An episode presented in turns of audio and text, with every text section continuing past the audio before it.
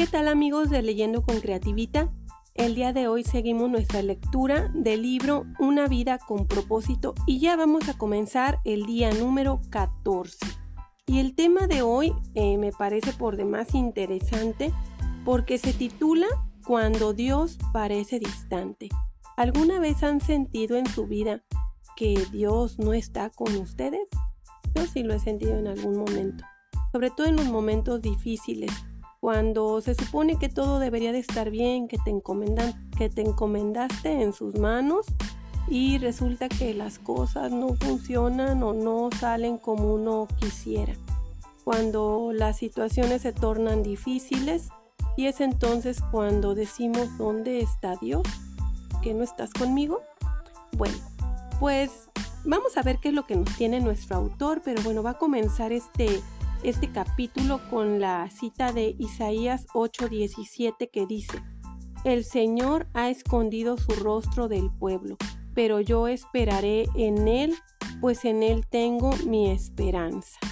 Bueno, al parecer nuestro autor nos está compartiendo aquí una cita que viene en la Biblia de uno de los profetas más icónicos de lo que es el Antiguo Testamento y que sería el eh, alguien muy importante, ¿verdad? Que luego se, al que hará referencia Jesús en el Nuevo Testamento, pero bueno, aquí parece que nos da un poquito de luz acerca de que, bueno, esto que nos, nos, mm, yo les preguntaba al inicio de este día, pues si alguna vez han sentido a Dios que está distante, bueno, pues así está registrado en la Biblia, que no, que hay personajes en la Biblia con una gran manifestación del poder, de la gloria de Dios, de, la, de acompañamientos, tal vez de milagros, y de repente sienten que Dios no está aquí. ¿Dónde está? Entonces, pues bueno, vamos a, vamos a comenzar nuestra lectura y dice así, Dios es real. Sin importar cómo te sientas, cuando las cosas marchan bien en nuestra vida, es fácil adorar a Dios. Cuando nos ha provisto de, alimento, amigos, familia, salud y alegría, pero las circunstancias no siempre son tan agradables. ¿Cómo adoramos a Dios entonces? ¿Qué hacemos cuando Dios parece estar a millones de kilómetros de distancia? El grado de adoración más profundo es alabar a Dios a pesar del dolor, agradecer a Dios durante una prueba, confiar en Él durante la tentación, aceptar el sufrimiento y amarlo aunque parezca distante.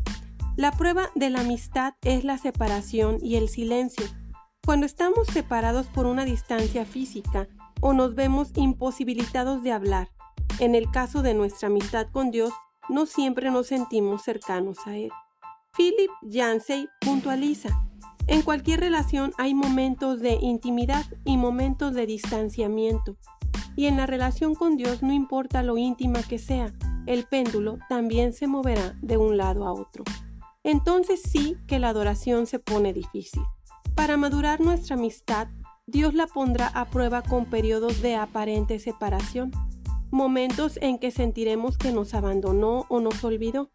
Dios parecerá estar a millones de kilómetros. San Juan de la Cruz se refirió a esos días de sequía espiritual, duda y distanciamiento de Dios como la oscura, noche del alma. Henry Nowen los llamó el misterio de la ausencia y A.W. Tozer lo llamó el misterio de la noche. Otros lo llamaron el invierno del corazón. Aparte de Jesús, David fue quien posiblemente tuvo más amistad con Dios. El Señor tenía el placer de llamarlo un hombre conforme a mi corazón. Sin embargo, David con frecuencia se quejaba de la aparente ausencia de Dios. Dios mío, ¿por qué te quedas tan lejos? ¿Por qué te escondes de mí cuando te necesito? Dios mío, Dios mío, ¿por qué me has abandonado? Lejos estás para salvarme, lejos de mis palabras de lamento. ¿Por qué me has rechazado? Por supuesto, Dios en realidad no había dejado a David, como tampoco te dejará a ti. Ha prometido varias veces, nunca te dejaré ni te abandonaré. Pero Dios no te promete, siempre sentirás mi presencia. En efecto, Dios reconoce que a veces oculta su rostro de nosotros. A veces es como si fuera un DEA, eh, en mayúsculas. Un desaparecido en acción en nuestra vida. Floyd McClung lo describe de la siguiente manera. Te despiertas una mañana y todos tus sentimientos espirituales han desaparecido. Oras, pero no pasa nada. Reprendes al diablo, pero nada cambia. Realizas tus ejercicios espirituales, les pides a tus amigos que oren por ti, confiesas todos los pecados que puedas imaginar y les pides perdón a tus conocidos, ayunas, pero no pasa nada. Comienzas a preguntarte, ¿Cuánto tiempo durará esta penumbra espiritual? ¿Días? ¿Semanas? ¿Meses? ¿Terminará algún día? ¿Sientes que tus oraciones rebotan en el techo? Al borde de la desesperación gritas, ¿qué me pasa? La verdad es que nada está mal. Es una parte normal de la prueba y la maduración de nuestra amistad con Dios. Todos los cristianos atravesamos esta situación por lo menos una vez y por lo general varias veces es dolorosa y desconcertante, pero es absolutamente vital para el desarrollo de la fe. Job no perdió la esperanza cuando no sentía la presencia de Dios en su vida, porque tenía esa certeza. Dijo estar convencido de su inocencia porque si me dirijo hacia el este no está allí. Si me encamino al oeste no lo encuentro. Si está ocupado en el norte no lo veo. Si se vuelve al sur no lo alcanzo. Él, en cambio, conoce mis caminos. Si me pusiera a prueba, saldría yo puro como el oro. Cuando Dios parece distante, puedes sentir que está enojado contigo o que te está disciplinando por algún pecado.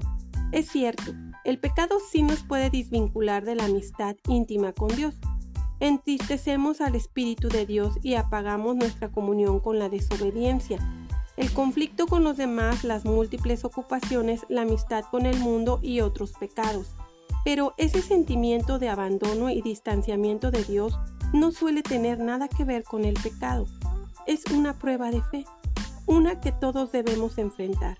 Seguirás amando, confiando, obedeciendo y adorando a Dios aunque no sientas su presencia ni tengas prueba evidente y visible de su obra en tu vida.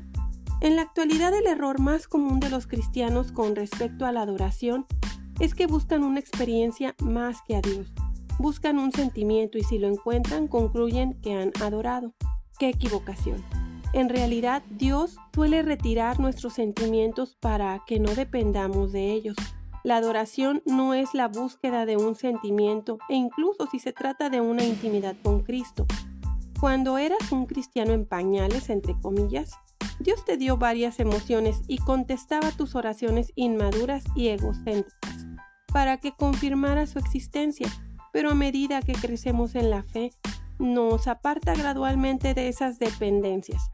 La omnipresencia de Dios y la manifestación de su presencia son dos cosas distintas. Una es un hecho, la otra es un sentimiento. Dios está siempre presente aunque no estemos conscientes de él. Su presencia es demasiado profunda para medirla con meras emociones. Si Dios quiere que sientas su presencia, pero prefiere que confíes en Él aunque no lo sientas. A Dios le agrada la fe, no los sentimientos. Las situaciones que más apelarán a tu fe serán aquellas cuando tu vida se derrumbe y no puedas percibir a Dios. Fue lo que le sucedió a Job. En un solo día perdió todo, su familia, su negocio, su salud, todas sus posesiones. Fue de lo más desalentador. Por 37 capítulos Dios no dijo nada. ¿Cómo podemos alabar a Dios cuando no entendemos lo que pasa en nuestra vida y Él calla? ¿Cómo mantener el vínculo en medio de una crisis si no hay comunicación? ¿Cómo mantener la vista en Jesús cuando nuestros ojos están llenos de lágrimas? Hagamos lo que hizo Job se dejó caer al suelo en actitud de adoración. Entonces dijo, Desnudo salí del vientre de mi madre y desnudo he de partir. El Señor ha dado, el Señor ha quitado. Bendito sea el nombre del Señor. Bueno, aquí hago una pausa porque nuestro autor aquí este, va a empezar a darnos eh, cuatro aspectos o cuatro acciones que podemos ahora sí que tomar en cuenta para eh, cuando tengamos estos espacios de tiempo, que ya vimos que nuestro autor recurrió a varios este, personajes también que le llaman de, de una u otra manera. eh, para, para este tipo de silencios, vamos a llamarle así, en la amistad que vamos desarrollando con Dios. Entonces les voy a compartir estas cuatro acciones y la primera es cuéntale a Dios exactamente cómo te sientes. La segunda es concéntrate en quién es Dios. La tercera es confía en que Dios cumplirá sus promesas. Y la cuarta y última es recuerda lo que Dios hizo por ti.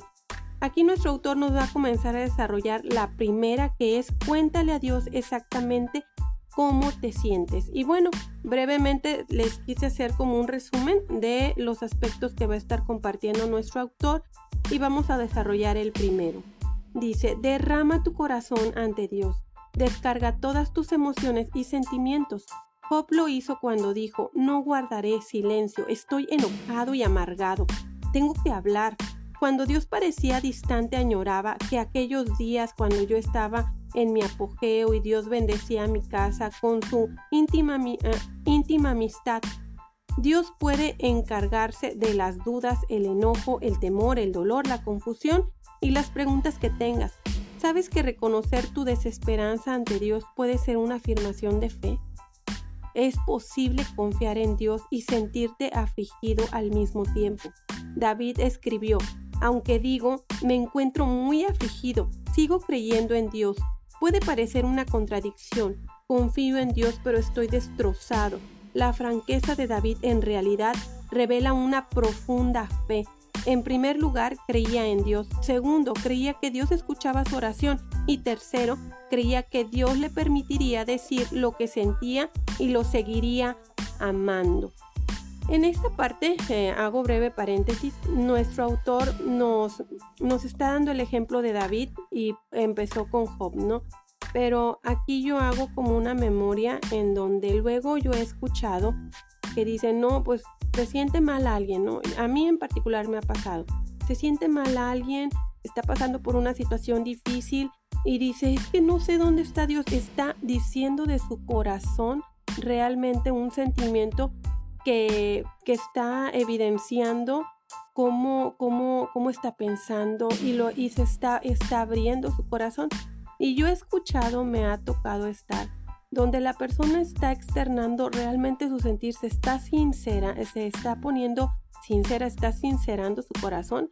Y luego encuentro a una persona eh, que en juicio, aparentemente, eh, de, que quiere exhortar con fe, le dice, no, pero no digas eso, no puedes cuestionar. Tú lo que debe de decir, yo creo en, o sea, empieza a, querer accionar algo como de fe. Pero yo, yo antes en algún momento sí me, me conflictuaba porque decía, entonces, o sea, si yo me siento mal, no puedo yo decir que me siento mal. Si yo, si yo me siento tal vez en salud un poquito afectada, no puedo decir que me siento mal porque entonces va a haber alguien que diga, no estás hablando en fe. Aquí eh, yo veo basados en la Biblia, porque me gustan los libros cuando se van apoyando en la Biblia, que veo a David, a Job también, como externaban tal vez hasta amargura.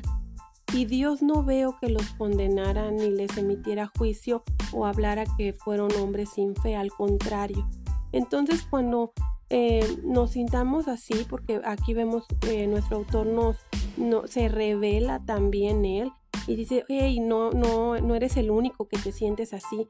Hay muchos y, de los que más andan eh, hablando palabra de fe de Dios, que llegan a, a tener este tipo de emociones y sentimientos. Entonces, que esto no te aleje, sino al contrario, te ayude a comprender que a veces hay silencios, pero en los silencios también tú puedes exponer tu corazón ante Dios y Él no te juzga. Al contrario, Él lo reconoce y lo, y lo, y lo premia porque de alguna manera para Dios lo que es la sinceridad y, y la autenticidad pues es valiosa.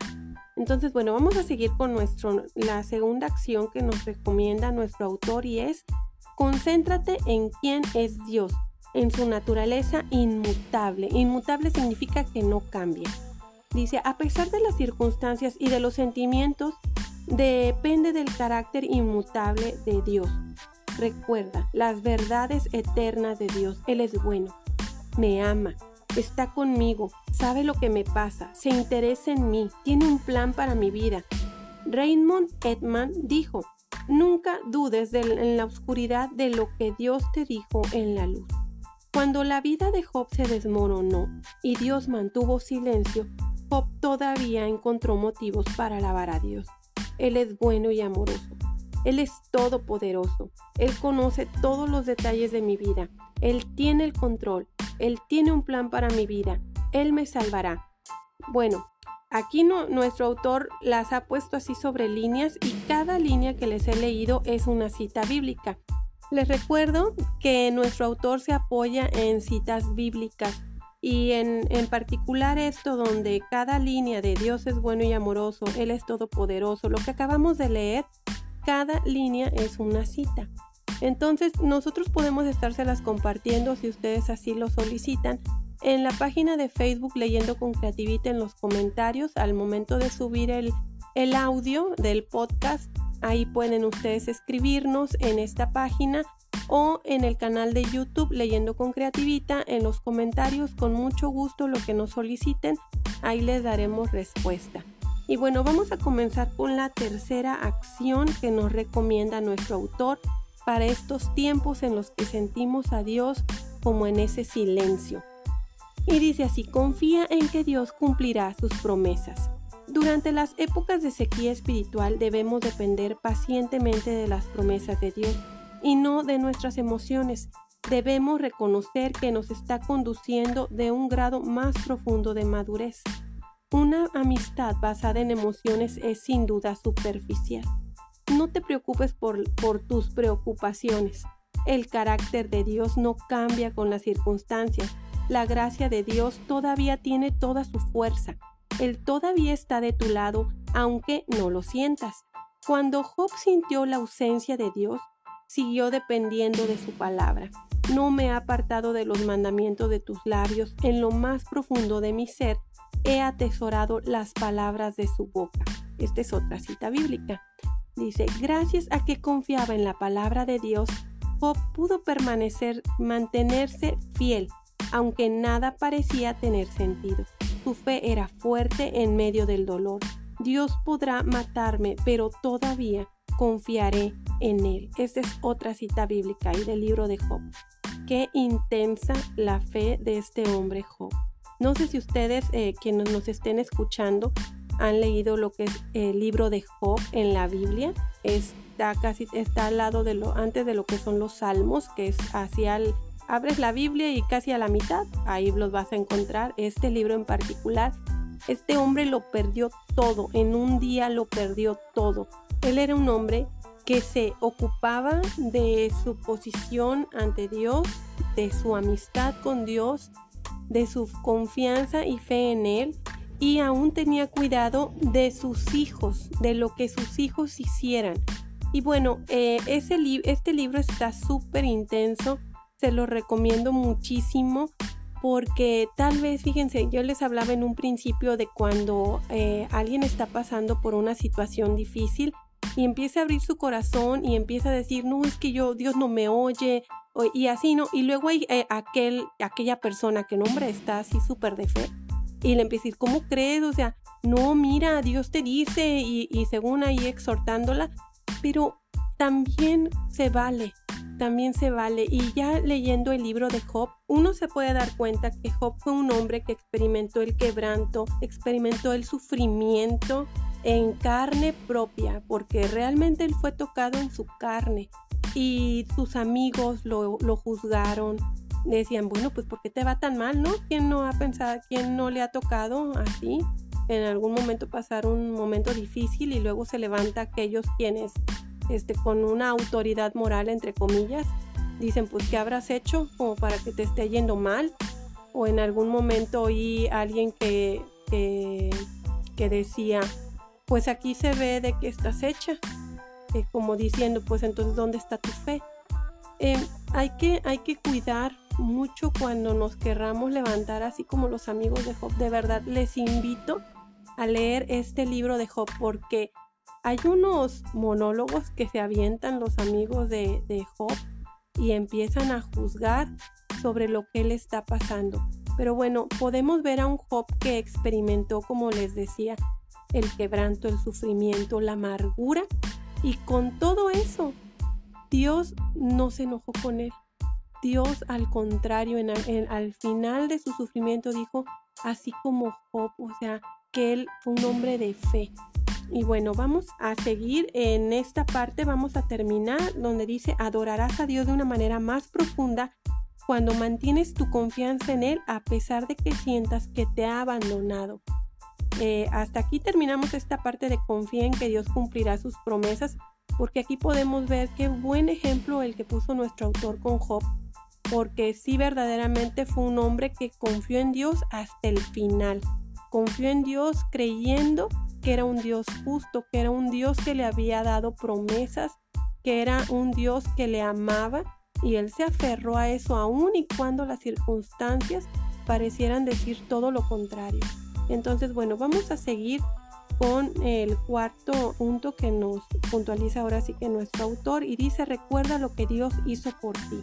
Aunque Dios nunca hubiera hecho algo por ti, aún así merecería tu continua alabanza por el resto de tu vida, por lo que Jesús hizo en la cruz. El Hijo de Dios murió por ti. Ese es el motivo más importante de la adoración. Por desgracia, olvidamos la crueldad del sacrificio y la agonía que Dios sufrió en nuestro lugar. La familiaridad genera complacencia. Incluso antes de su crucifixión, al Hijo de Dios lo desnudaron, lo golpearon hasta dejarlo irreconocible, lo azotaron, lo insultaron y se burlaron de él. Le pusieron una corona de espinas y lo escupieron con desprecio. Hombres crueles abusaron de Jesús y lo ridiculizaron, lo trataron peor que un animal. Después de estar así, consciente por las hemorragias, lo obligaron a cargar una pesada cruz por un camino ascendente. Lo clavaron en una cruz y lo dejaron morir lentamente en una atroz muerte por crucifixión. Mientras se desangraba, tuvo que escuchar las burlas y los insultos del gentío que se divertía viendo su dolor desafiando su afirmación de ser Dios. Además, mientras el Señor cargaba todo el pecado y la culpa de la humanidad sufrió sobre su persona, Dios miró a otro lado y Jesús exclamó, Dios mío, Dios mío, ¿por qué me has desamparado? Él pudo haberse salvado a sí mismo, pero entonces no habría podido salvarte a ti.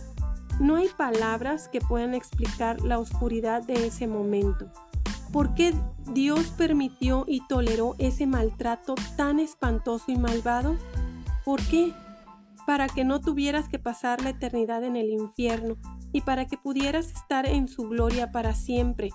La Biblia dice, al que no cometió pecado alguno por nosotros, Dios lo trató como pecador, para que en él recibiéramos la justicia de Dios.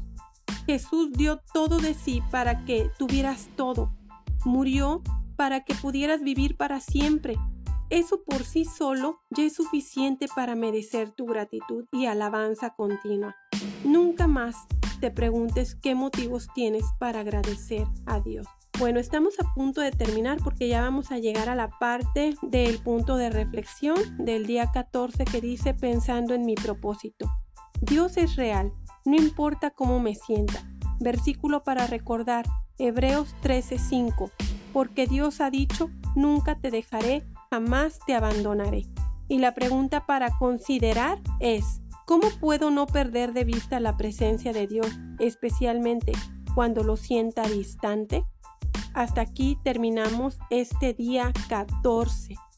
Que bueno, si no, sí, al menos a mí me hizo reflexionar mucho sobre lo que es aún en el sufrimiento, cómo uno puede de estar en ese estado de adoración cuando permanece en la confianza en Dios, en lo que Dios ha prometido, en el seguir creyendo en Él y en el mantenerse firme en la fe. Esa es una manera de vivir con propósito.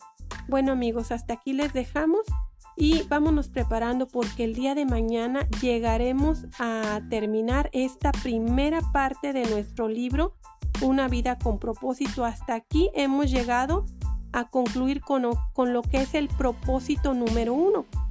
En esta parte del siguiente día, va a ser el día 15, eh, vamos a comenzar el propósito número 2, que dice, fuiste hecho para la familia de Dios. Y aquí nuestro autor nos va a comenzar a desarrollar todo el tema de lo que implica ser hecho hijo de Dios y ser parte de su familia. Entonces, hasta aquí les dejamos y bendiciones. Hasta pronto.